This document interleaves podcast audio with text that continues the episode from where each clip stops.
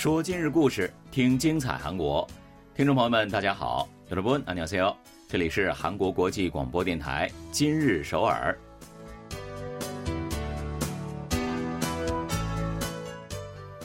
聚焦今日首尔，体会当下韩国。让我们带您走遍韩国的每个角落。让我们把最真实的韩国送到您的耳边。 各位听众，大家好，我是主持人朴龙军，我是主持人婉玲，非常高兴跟大家相会在今天的今日首尔。嗯。创造良好的住房环境呢，对提高民众生活品质以及整体的生活满意度，这是起到极其重要的作用的。嗯，没错，衣食住行嘛。嗯，那但是啊，非常遗憾的是，受到收入等因素的影响，通常呢，想要大幅去改善居住环境，并不像人们想的那么容易。嗯，是的，这可能就是我现在不是那么的幸福的原因之一嘛。那么日前呢，首尔市就挺身而出了。向那些因为费用负担而无法对简陋房屋进行修缮的低收入群体提供修缮费用支援。一月二十四日，首尔市方面表示，为了改善低收入家庭恶劣的居住环境，推进房屋修缮事业，计划向六百户家庭每户提供一百八十万韩元的修缮支援金。嗯，那这一项支援事业呢，自二零零九年开始就已经开始实施了。迄今为止呢，一共是面向一万八千多户家庭提供了帮助。今年呢，扩大了支援的范围，金额呢也是从原来的每户最多一百二十万韩元，提高到了刚刚提到的一百八十万韩元了。嗯，不仅如此啊，在半地下住宅的修缮支援项目中呢，还添加了遮水板、可开式防盗窗以及防止墙壁发霉、腐蚀等等的换气设施。嗯，这些都非常的有必要。那收入在中位数百分之六十以下的家庭呢，也可以在本月的一号到二十八号前往居住地所在的居民中心来进行申请。通过审核，最终确定了支援对象以后，四月呢就可以开始正式的房屋修缮工程了。嗯，正好是好天气啊。对，在符合收入条件的申请对象中啊，将优先对于那些居住于半地下的家庭予以支援。首尔市方面表示，通过房屋修缮支援事业。低收入群体的居住环境呢，将变得更加舒适和安全一些。嗯，那我也相信啊，未来相关部门也会持续的为改善居住弱势群体的生活品质以及生活安全不懈的努力的啊。好的，接下来呢，还是让我们一起简单了解一下本期的今日首尔为大家安排了哪些内容呢？出租车起步价、取暖费、大众餐饮接连涨价，导致普通家庭生活负担加剧。首尔市为广大市民时隔三年送上一千韩元的幸福，究竟这一千韩元能否使大家的幸福升级呢？在韩剧《黑暗荣耀》的影响下，泰国掀起校园暴力 Me Too 浪潮，K 文化内容以及韩流音乐也逐渐成为了全世界年轻人捍卫人权、发出内心声音的强力武器。未成年人之间流行利用压岁钱投资股票。父母也将压岁股票代替压岁钱赠与子女。未成年投资者最青睐哪些企业？压岁股票对于青少年能起到哪些影响呢？菜篮子价格上涨，街头小吃同样不便宜。再加上上个月，我的天呐，取暖费暴涨啊！我也想感叹这件事情啊，对吧？所以呢，如今想要找到一千韩元的幸福，貌似难上加难。确实是不简单啊。不过呢，还真的有所谓的一千韩币的幸福啊，在冬天还没有过去之前，依然在等待着各位市民呢。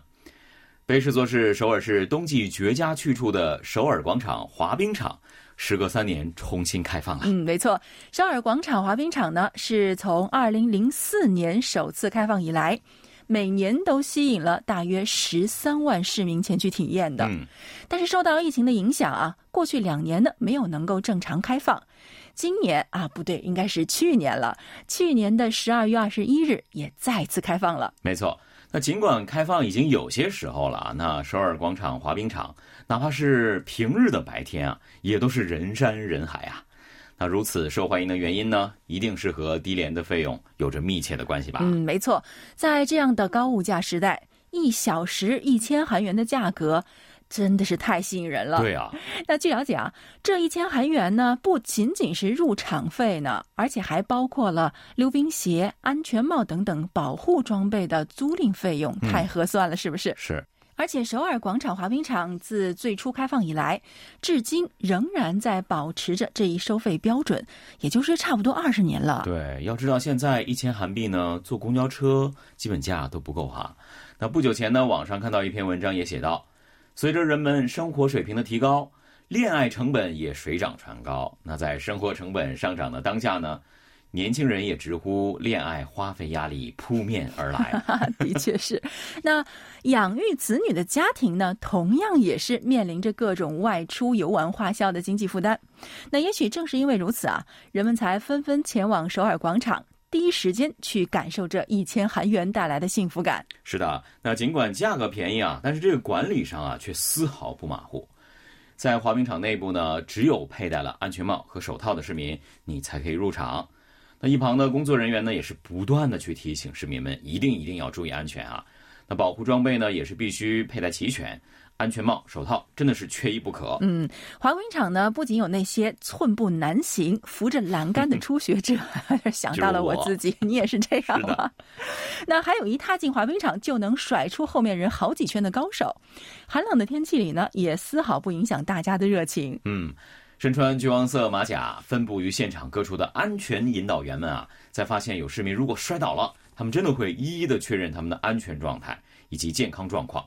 真的是坚守安全第一的原则了，嗯，让人很安心啊。嗯，那另一位有五十五岁的阿姨啊，这位阿姨已经五十五岁了，但是她说啊，自己和家人近十年来几乎除了这个疫情期间以外啊，一年不落的都会过来滑冰，哇，甚至呢是从京畿到南扬州来的，真是远道而来，对吧？的确是一千韩元的魅力了。对啊，孩子们喜欢说不说，还有呢，就是宽敞的户外滑冰场本身呢，他们也说。觉得特别吸引人，低廉的价格呢，当然也是一大魅力了。嗯，为了在享受乐趣的同时呢，确保每一位市民的安全，那滑冰场一旁也是设置了可以简单接受治疗的医务室，医务室后面呢也有可以紧急出动的幺幺九救护车辆。嗯，真是太暖心了，不分国籍，不分男女老少，在寒冷户外享受滑冰疾驰的速度感和冰上运动的乐趣，不失为一场冬季特色体验。趁着今年的运营期还未结束，让自己置身冰雪世界，去首尔广场开启嗨玩模式吧！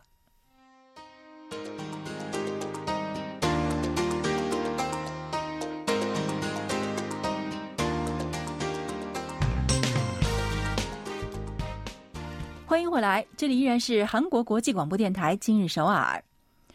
演员宋慧乔主演的电视剧《黑暗荣耀》一经公开，就在全世界范围引起了热烈反响。是的，不管是累计收视时长，还是国内外的话题性啊，那又或者是在视听服务平台上的收视排名，都是再次印证了 K 文化内容的强大影响力。嗯，也许刚开始啊，有人只是冲着演员宋慧乔的名气去选择观看的，那也有人呢是被复仇这个题材所吸引了。表面上看似是一部暗黑复仇记，实际上却引人思考校园暴力以及凌霸背后的成因。没错，那其实校园霸凌呢，并不仅限于某一个特定的国家或者是地区啊，这其实呢，也是全球各国都需要去直视的一大社会问题了。日前呢，泰国社交网络平台上的一段校园暴力视频，也是引发了网友们的热议。当地的网友们呢，他们是配上了。《黑暗荣耀》的字句来纷纷转发这一段视频。嗯，据泰国当地媒体报道，受《黑暗荣耀》这部剧的影响，泰国掀起了揭发校园暴力行为的运动。有一位这个泰国的明星啊，他就报啊被曝说是涉及校园暴力了。后来呢，当事人随后也发文表示道歉。嗯，那可以说呢，一部韩剧引起了泰国民众对于校园霸凌的警惕性，那进而呢。也成为推动娱乐产业乃至是整个泰国社会变化的一个催化剂吧。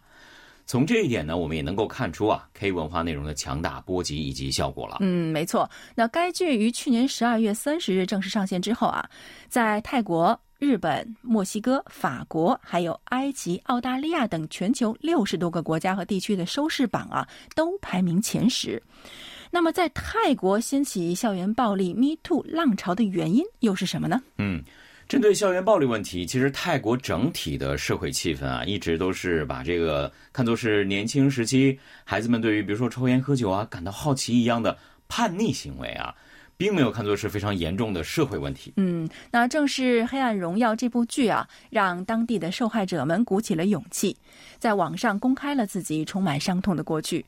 那这才能进一步发展成在社交网络平台上揭发了和反对这个校园霸凌行为的活动。是的，那由于是佛教和王室中心的文化，当地影视作品中恶人的最后下场呢，要么就是精神失常，要么呢就是皈依佛门。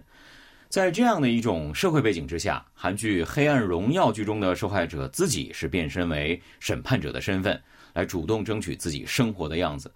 这一点也是对于当地的年轻人来说，真的是非常非常有魅力的。嗯，没错。所以呢，很多观众都是看上去觉得哦，太给力了，这个剧啊那种感觉。那在剧中啊，校园暴力的根本原因呢，是财富的继承和腐败的公共权力。宋慧乔饰演的女主人公呢，对这种权力联合一一进行惩戒。嗯，那这部剧和比如说《脆弱的英雄》《侏罗之王》等近一年来推出的校园暴力题材 K 文化内容不同，《黑暗荣耀》在泰国成为校园暴力 Me Too 浪潮的契机，也是出于刚刚我们提到的背景。嗯，没错。二零二零年由泰国青年一代主导的反政府示威等改革运动啊。就表现出当地的年轻人对于军队以及王室为代表的这些特权阶层的一些反对的态度。根据了解，当地这个反政府示威游行的时候呢，还响起了女团 BLACKPINK 的歌曲呢。也就是说，年轻人呢也是把 K-pop 韩流音乐作为和政府对抗的一个武器。那《黑暗荣耀》呢，正成为社会活动的又一武器。估计呢也是同一脉络的。嗯，是的。那将韩流文化内容用作捍卫人权和反抗标语的呢，并不只是泰国一处。去年，美国总统拜登呢就曾邀请防弹少年团，就应对仇恨亚裔犯罪和种族歧视问题强烈发声。是的，有观点也认为啊，包括《黑暗荣耀》《鱿鱼游戏》《寄生虫》等等这样的影视剧作品，以及韩流音乐呢。都批判了经济不平等、青少年问题等社会的阴暗面，这对于其他国家的大众文化同样也是产生了巨大影响的。其实不只是现在的偶像啊，就好像我喜欢的初代韩流，比如说 H.O.T 啊、神话呀，他们当时其实已经有这样的一些批判精神了。嗯，没错。那就这样啊，包含对抗特权精神的 K 文化内容，被全世界的年轻人用作反抗和发出强烈声音的有效手段。那也向我们展示了其独到和具有魅力的另外一面。所以说，K 文化内容怎么能让人不点赞呢？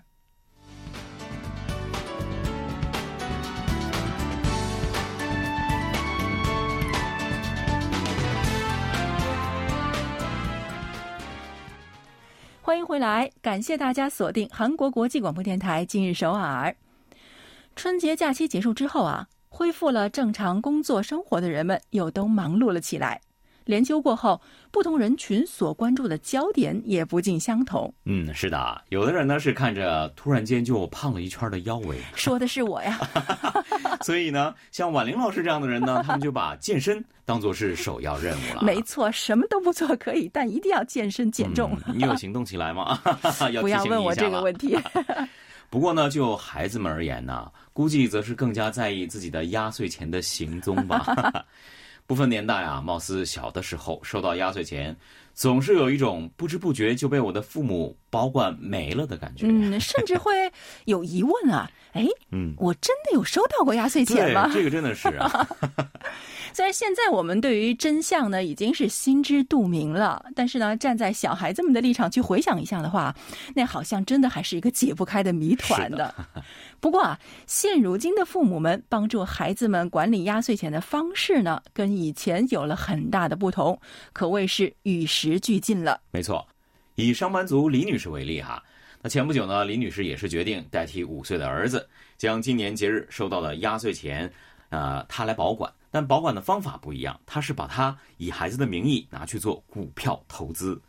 李女士说了啊，去年儿子收到的压岁钱呢是不足以购买一股某海外知名企业的呃股票的，但是呢，股市行情等多种因素的影响之下，今年孩子的压岁钱则能够成功的投资两股了。嗯，这不单单是一次性的决定。李女士说啊。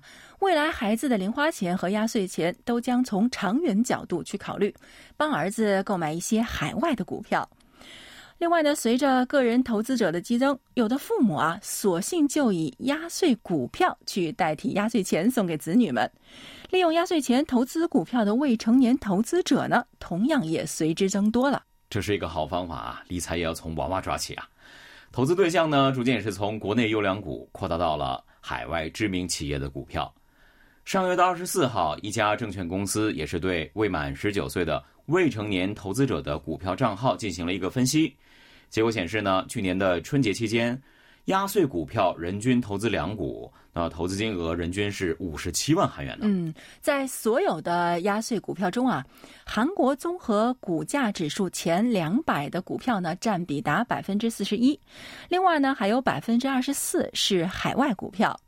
截至去年年底，通过该证券公司开设的未成年投资者的股票账号呢，已经有十万八千多个了。嗯，与二零一九年相比呢，是激增了七倍以上。是的，全民投资股票的热潮呢，也是使得十几岁青少年早早的就对投资股票 产生了兴趣。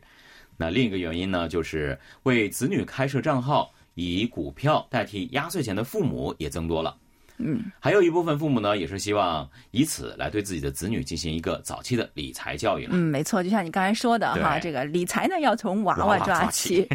那另一家证券公司呢，日前对于十七到十九岁的青少年投资者进行的调查结果也显示啊，有百分之五十八的受访者呢去选择利用压岁钱投资股票，另外百分之四十一的青少年则选择存款储蓄。